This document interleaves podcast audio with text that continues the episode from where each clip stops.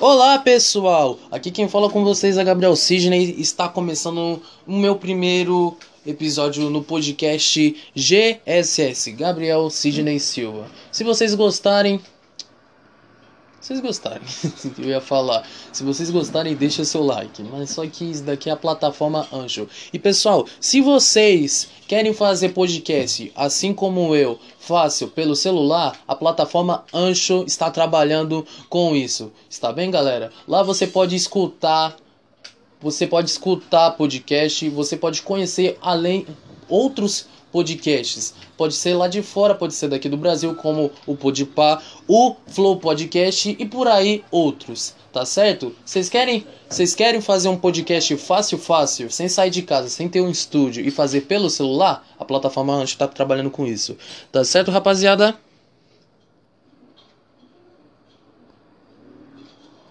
Então, pessoal, hoje é o podcast GSS vai ser muito especial, que hoje a gente vai estar tá dando notícias sobre o mundo do futebol e sobre o que está acontecendo no mundo e além do Brasil. Beleza, rapaziada? E outra, vamos agradecer a Deus, né? Que os nossos familiares estão sendo vacinados, graças a Deus, né? Meu pai tomou a vacina, é, mês passado, minha avó já tomou vacina mês passado também. E pessoal, vamos agradecer a Deus que nada aconteceu com a nossa família e que nada aconteça de jeito nenhum, que a gente esteja protegido nas mãos de Deus, beleza? Vamos começar com as notícias sobre o futebol. É, vamos começar com o jogo lá do Fluminense Itapumba, ó, dia 1 do 7.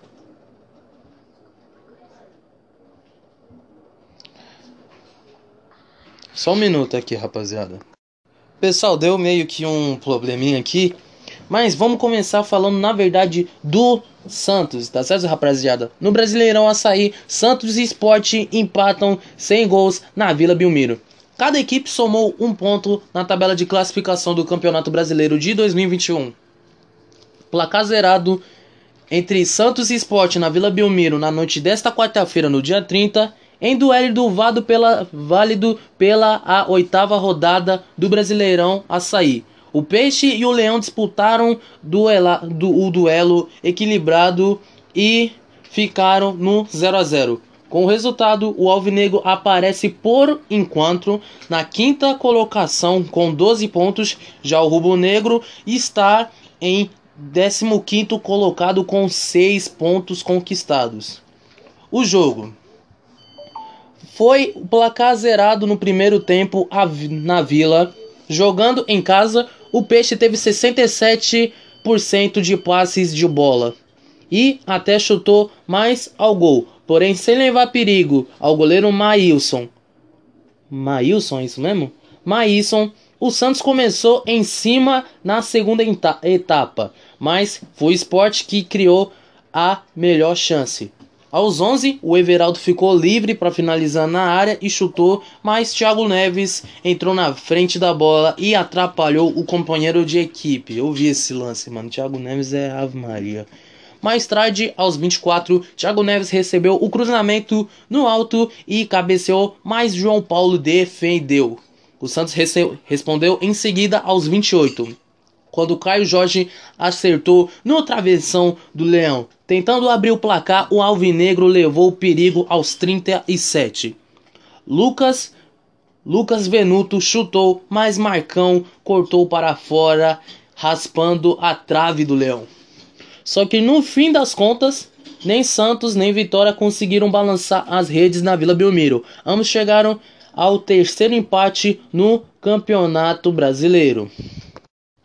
E continuando na oitava rodada, o líder, o líder Bragantino empatou sem gols contra o Ceará. Os dois times não criaram muita chance e ficaram no 0 a 0. Nada de gols para o confronto entre Red Bull Bragantino e Ceará na tarde desta quinta-feira, dia 1 de julho, pela oitava rodada do Brasileirão Açaí. As duas equipes se enfrentaram no Nabi Abi Chade e empataram no 0 a 0. Com o resultado, o Massa Bruta segue na liderança da competição, agora com 18 pontos, pontos, apenas dois a mais que o segundo colocado. O Vozão, com 10, ocupa o 11 lugar na tabela. Celular do caramba, mano. O jogo. No primeiro tempo, a partida em Bragança Paulista, o Red Bull, Bragantino e Ceará fizeram um jogo sem muitas emoções e com poucas chances de gol.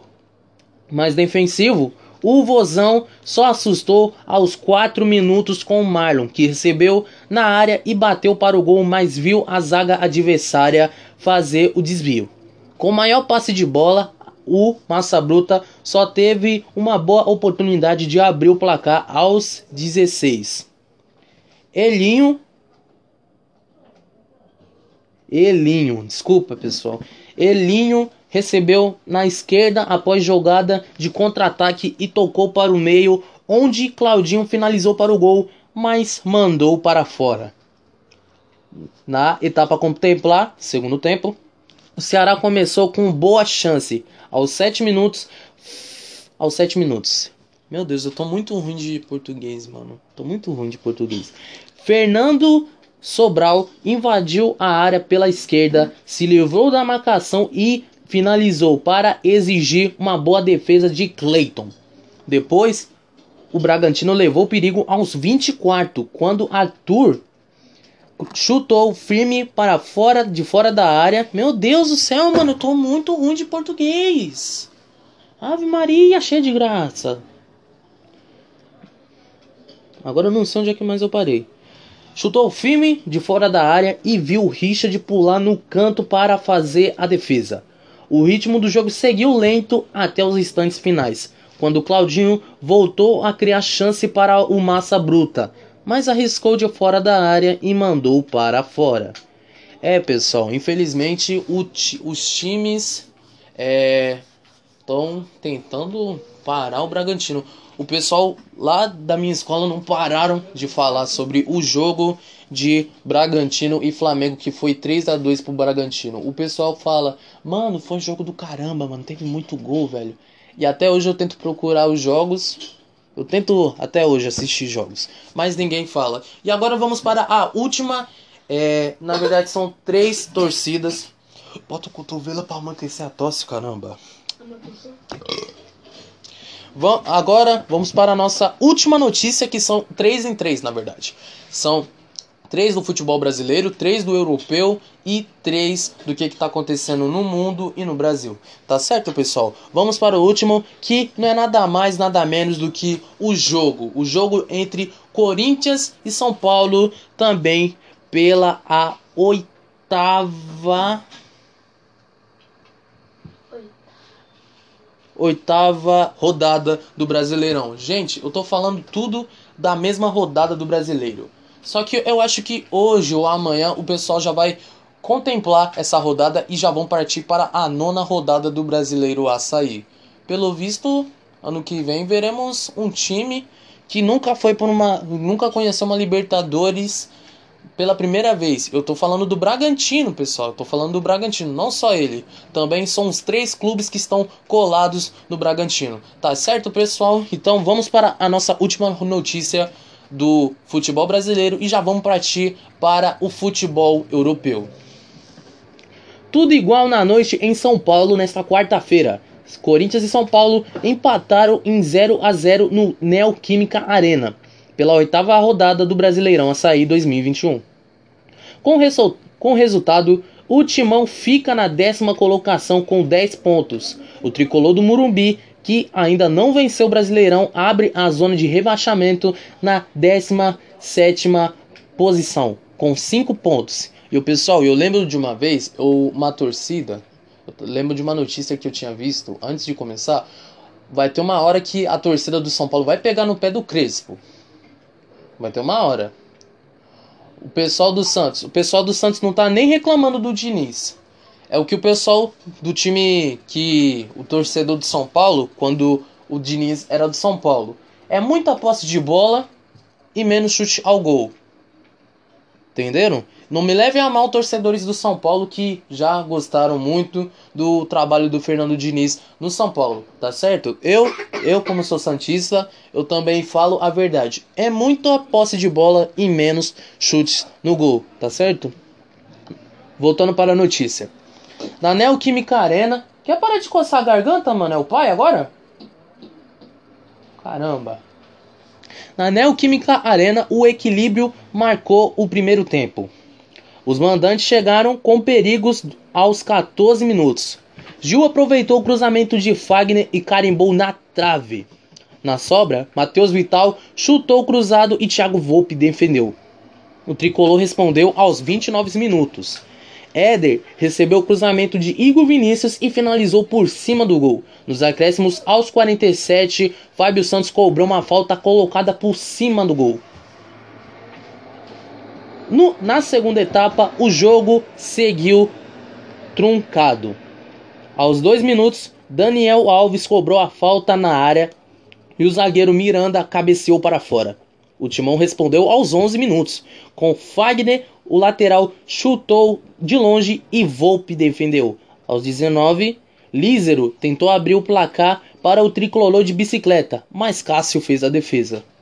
Buscando mais ataque no segundo tempo, o São Paulo quase marcou aos 28 minutos. Nestor chutou de fora da área e Cássio espalmou no rebate. Rigoni rebateu de primeira e o goleiro alvinegro defendeu novamente. No fim do jogo, aos 40, o alvinegro chegou com Vintinho que chutou de primeira por cima do gol. O tricolor ainda tentou com o Reinaldo aos 45 minutos. O lateral pegou, rebate na área e chutou para fora. Agora, pessoal, vamos para as próximas notícias. Vamos para. Essa foi a última notícia de futebol brasileiro. Agora vamos partir para o futebol europeu que está acontecendo neste minuto. Agora vamos entrar para o novo quadro, agora um próximo quadro, na verdade, daqui do podcast GSS, que é o futebol europeu. E com é, e e nessa abertura do futebol europeu, começamos com uma notícia triste. Depois de 21 anos, Lionel Messi, Lionel Messi não tem mais contrato com o Barcelona. Acordo entre o, o craque argentino e o clube catalão chega ao fim, mas o futuro segue indefinido. Que a notícia ainda fala, a, a notícia do Folha ainda falou que perto se quando já que está entramos nesse clima de Copa América, Eurocopa, o Messi não definiu se ainda irá é, definir, não definiu se irá é, renovar o contrato com o clube catalão ou se ele vai embora. Os clubes já se interessaram, Manchester City e PSG, que são os clubes mais ricos da Europa. Eu não diria são os clubes, vai ter um monte de pessoal aí que vai me questionar. Não, não é tão rico assim não. Mas vamos voltar. O ano era 2000 e a família de Lionel Messi estava agitada cada vez mais nervosa. Eles viviam em um apartamento alugado de forma temporária e não conseguiam uma definição do Barcelona se o garoto, então com 12 anos, ficaria no clube ou não. Alguns treinadores da base questionavam se valia a pena investir em alguém tão pequeno e franzino. Apesar de talentos, apesar de talento, apesar de ser talentoso, na verdade. Eu, tô falando muito errado. Eles tinham deixado tudo para trás em Rosário e nada aconteceria. Acontecia. Porra, meu Deus do céu. Tentei pedir paciência, mas não tinha mais argumentos. Disse a Folha em 2014 Giuseppe Maria Minghella. O empresário de futebol e conselheiro do Barcelona, responsável por levá-lo da Argentina para a Espanha com o financiamento de um tratamento de crescimento que custava cerca de um cerca de mil por mês cerca de cerca de na cotação do dólar cinco mil reais na cotação do dólar atual a solução encontrada pelo agente A solução encontrada pelo agente entrou para a história do futebol. Ele é o Carlos Richard, dirigente do Barcelona. Levaram levaram Jorge Messi, pai de Lionel Messi, ao clube Tênis Pompeia, na cidade de Catalã. Minguela pegou um papel em branco, rabiscou um compromisso de que a equipe faria um contrato com um salário para o menino. O documento não tinha valor legal nenhum, mas foi assinado por todos em que estavam à mesa. Era um contrato para uma criança, na verdade, mas foi a maneira que encontrarmos para mostrá-lo que daremos um jeito para um filho, para o filho dele vestir a camisa do Barcelona, completou Minguela. Daquele dia, mesmo mesmo informante, até o 30 de junho de 2021, Messi foi jogador do Barcelona. A partir dessa quinta, dia 1 pela primeira vez em 21 anos, ele não tem qualquer compromisso com a equipe catalã. Seu contrato terminou nesta quarta-feira, dia 30. O fim do vínculo não significa que ele deixará o Barcelona. Foi o que eu acabei de falar antes disso. Messi está no Brasil para a disputa da Copa América e deve resolver o assunto ao final do torneio. Agora continuando com essa com esse mesmo assunto do é, do futebol europeu, as sete seleções que estão há mais tempo sem perder na atualidade. Copa América e Eurocopa, as duas principais competições continentais de seleções do mundo. Conheceram nessa semana os oito sobreviventes entre as que ainda estão vivas. Seis chegaram invictas e defendem boas sequências sem derrota na atualidade. Na Europa, a Itália, que venceu todos os seus nove jogos em 2021 com 26 gols feitos e apenas um gol sofrido, tem a maior invencibilidade nos dias de hoje. São 31 partidas sem derrota. A última foi em setembro de 2018, quando perdeu para Portugal por 1 a 0 pela As Liga, a Liga das Nações. Se não perder até o final da Eurocopa, a Itália poderá chegar a 34 jogos sem derrota e ficar apenas com dois recordes da seleção brasileira. 36 jogos entre 1993 e 1996. E ao jogo da Espanha, 35 jogos entre 2007 e 2009. Curiosamente, a Azurra, Azurra, alguma coisa assim, terá pela frente nas quartas da Euro outra seleção invicta no torneio, a belga. A Bélgica, os caras queriam falar, colocar Bélgica e escreveu errado. A belga, seleção que não perde desde 2020 e carrega uma sequência de 13 jogos de invencibilidade. São 11 vitórias e 2 empates. Outras seleções europeias com uma boa série invicta são a Espanha, 12 jogos, a Inglaterra 10 e a França, que caiu nas oitavas de final para a Suíça nos pênaltis, está a 11 jogos sem derrota. Já na América do Sul, a Argentina vem com a maior invencibilidade depois de cair na semifinal da Copa América de 2019. Em julho, em julho, para o Brasil, 2 a 0, o time do técnico Lionel Sacol, Sa, Sacalone não perdeu mais. São 17 jogos sem derrota, 10 vitórias e 7 empates. A marca igualou a terceira maior invencibilidade da seleção da Argentina, Argentina, conquistada em 1956 e 57 sob o comando do técnico Guilhermo Stabile. Stabile. Com mais um jogo sem derrota, o time de Messi igualará a segunda maior invencibilidade da equipe de Marcelo Bielsa entre 2000 e 2012, 18 jogos.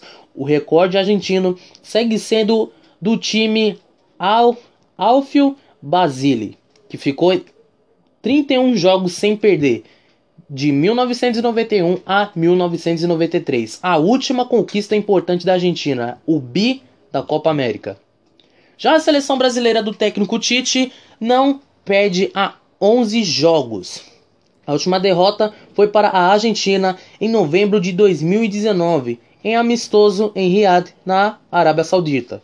A sequência invicta da seleção é a terceira maior na era Tite. Desde 2016, entre 2018 e 2019, o Brasil ficou 17 jogos sem derrota. Já entre 2017 e 2018, ficaram 15 jogos sem derrota. Entre 2016 e 2017 houve ainda uma série invicta de 9 jogos.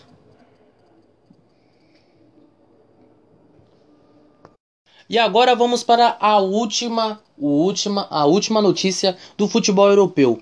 Público em estádios na Eurocopa levam um aumento de infecções por Covid-19, diz a OMS.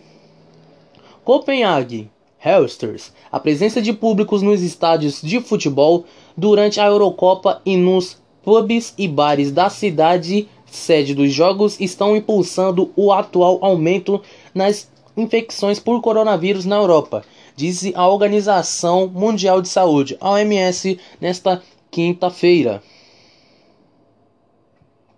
Era só isso? Nossa, eu achando que a Ave Maria também era o termo mandando essa informação. E agora vamos para as últimas notícias do podcast GSS, que são as notícias do que está acontecendo no mundo e no Brasil neste exato momento. E agora vamos começar com a notícia mais triste de toda a região brasileira. Não é região brasileira, para todo o país. Eu não queria falar sobre essa doença aqui no, no meu podcast. Que é assim, toda vez que a gente fala, já vem uma dor no peito. Só de ouvir esse negócio chamado Covid-19. Estragou todos os planos de, do pessoal que queria cumprir seus planos em 2020, só que essa doença veio e acabou não acontecendo os planos de todo mundo que queria planejar no ano de 2020. Eu não quero falar sobre essa doença que me causa muita dor de ver pessoas perdendo familiares, é, pessoas sendo infectadas por causa de aglomerações e esses negócios assim. Só que como isso daqui é um podcast sobre as notícias do que está acontecendo no mundo e no Brasil, principalmente, é preciso falar para vocês verem é, o que está acontecendo nesse exato momento no Brasil, no mundo. Não, não, às vezes não é nem aqui no Brasil, também é pela, pelo mundo inteiro. Brasil registra mais de 2 mil mortes por Covid em 24 horas, mas vê queda simultânea nas medidas móveis de casos e óbitos. país contabiliza 518.246 óbitos e 18.559.164 casos, segundo o balanço do consórcio de veículos de imprensa, com os dados das secretarias da saúde, foram 2.127 mortes anotadas em um dia. Em um dia. Últimos quatro meses respondem por mais de metades da mortes na pandemia. O Brasil registrou 2.127 mortes por Covid-19 nas últimas 24 horas, totalizando nesta quarta-feira, dia 30, 518.246 óbitos desde o início da pandemia. Com isso, a média móvel de mortes nos últimos sete dias chegou a 1.572, o menor número desde o dia 9 de março, quando também estava em 1572. Em comparação à média de 14 dias atrás, a variação de menos 22% e aponta tendência de queda pelo quarto dia seguido, após 39 dias em estabilidade ou alta. A medida móvel de casos da doença também parece em queda. Uma queda simultânea em mortes e casos não é registrada há mais de dois meses desde o dia 27 de abril, com 55.280 mortes registradas. Junho chega ao fim como o quarto mês mais mortal da pandemia. A queda foi pequena em comparação com um mês anterior, que já teve, que já que em maio anotamos 58.679 vítimas. Vítimas. O terceiro pior mês até aqui. Em segundo lugar, aparece março deste ano, com 66.868, quase 66.900 vítimas. E o mês de abril de 2021, a mais letal já registrada, com 82.401 óbitos. Os últimos quatro meses foram os mais mortais desde a chegada do vírus. Juntos respondem por 50,8% de todos os óbitos da pandemia. Ou seja, mais da metade das vítimas é um quarto do período desde a chegada do vírus. Penúltima, penúltima notícia sobre as notícias do que está acontecendo no Brasil. O governo confirma a demissão de diretor denunciado por propina. Representante de empresa que vende vacinas disse ter sido pressionado por Roberto Dias para aumentar o preço das doses.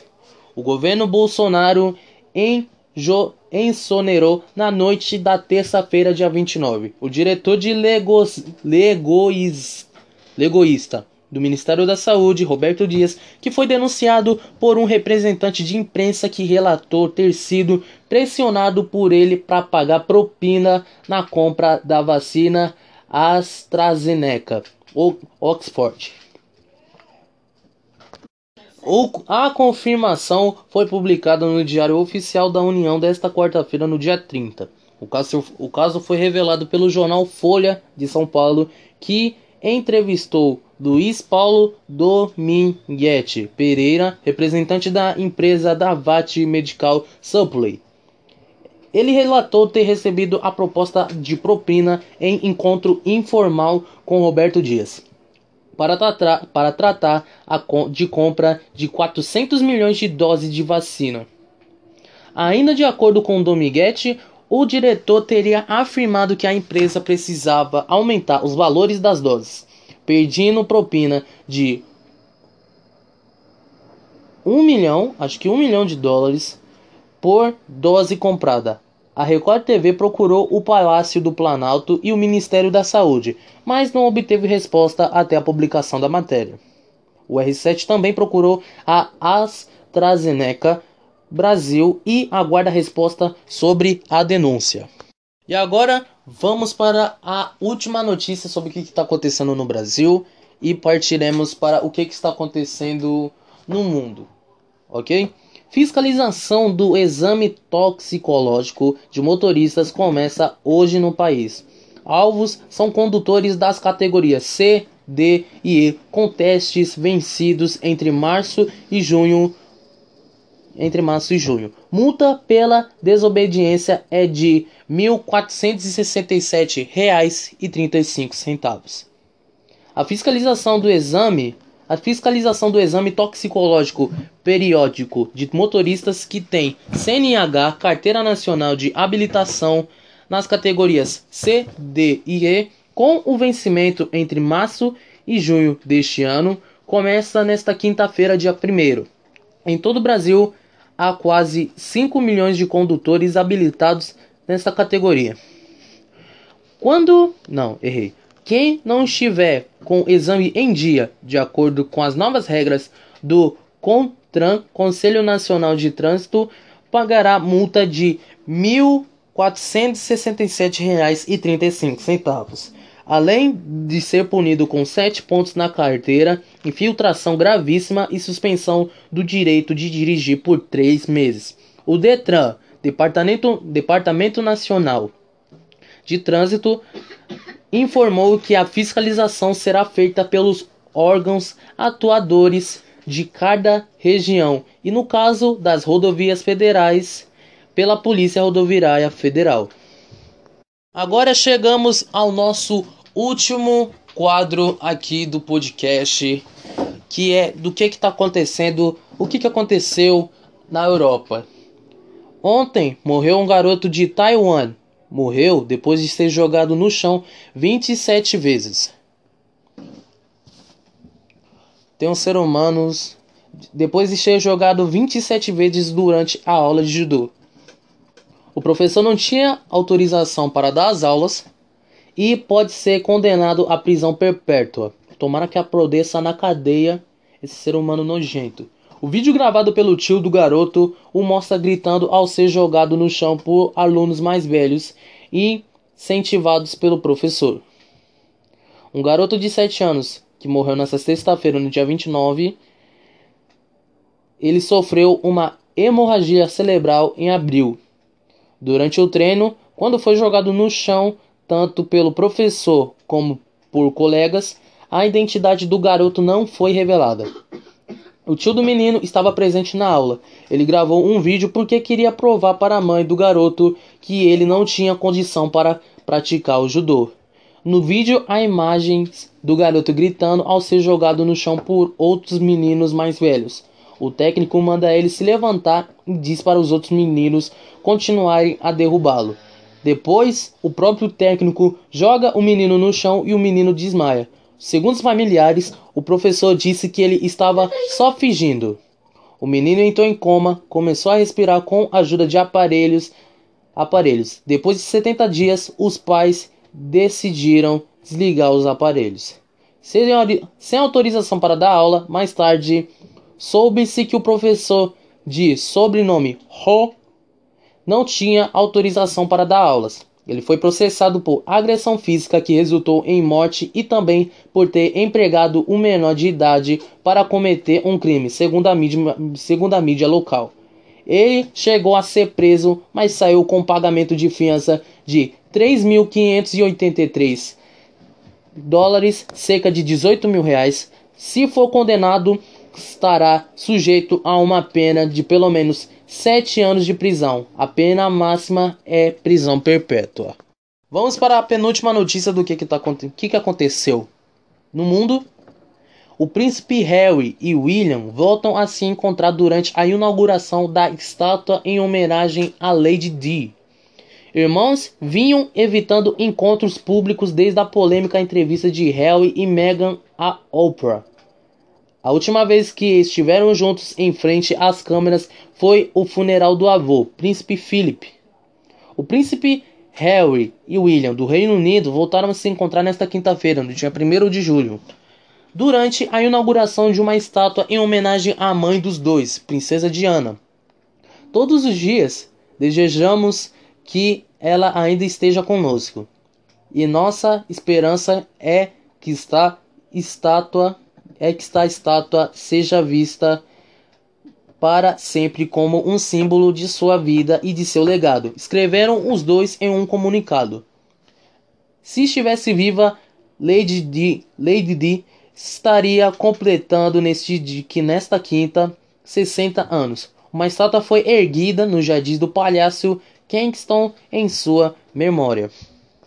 E agora, para terminar o nosso podcast, para terminar o nosso podcast, finalizando com essa notícia: Canadá registra centenas de mortes súbitas em meio à onda recorde de calor.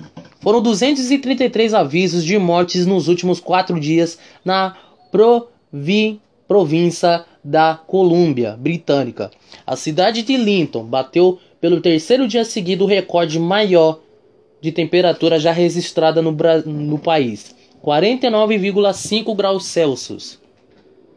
Centenas de pessoas morreram repentinamente, repentinamente nos últimos dias na Colômbia Britânica, província no oeste do Canadá, em meio a uma onda de calor sem precedentes na América do Norte.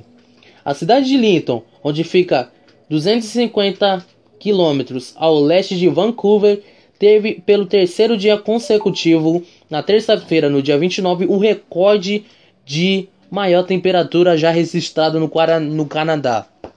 49,5 graus Celsius. A marca canadense está quase 5 graus Celsius acima do recorde histórico de calor no Brasil, que é 44,7 graus Celsius, atingindo em novembro de 2005 em Bom Jesus, no Piauí, a cidade do Whindersson.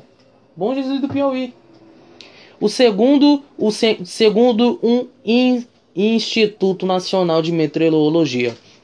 As altas temperaturas têm afetado também o oeste dos Estados Unidos, com, como as cidades de Washington e Oregon, também registrado recordes. Bom, pessoal, não, continuando aqui. Autoridades da Colômbia Britânica, província onde ficará Vancouver e Linton, receberam 233 avisos de mortes entre sexta-feira, dia 25, e segunda, no dia 28, contra uma média de 130 em períodos normais. Os serviços de medicina forense da província afirmam que o calor extremo, extremo desempenhou um papel no aumento importante de número de mortes. Já a Polícia Federal canadense disse que um comunicado que idosos são a maioria das vítimas. Acreditamos que o calor contribuiu para a maioria das mortes. Bom, pessoal, esse foi as notícias do mundo comigo, Gabriel Sidney. Espero que vocês tenham gostado, tá certo, pessoal? E mais uma vez lembrando para vocês, quer fazer um podcast fácil, que não precisa de tanto equipamento, tanto dinheiro para comprar um equipamento para fazer um podcast dentro de casa e que seja só pelo seu celular? A plataforma Ancho está trabalhando com isso. OK, pessoal? Muito obrigado. Espero que vocês tenham gostado. Mais uma vez eu vou falando aqui. Próximo. Amanhã teremos novas notícias sobre o mundo do futebol europeu, as notícias do Brasil e do mundo. Ok, pessoal? Muito obrigado. Esse foi o podcast GSS. Tenha um bom boa dia, tenha um bom dia, uma boa tarde ou uma boa noite. Muito obrigado. Valeu.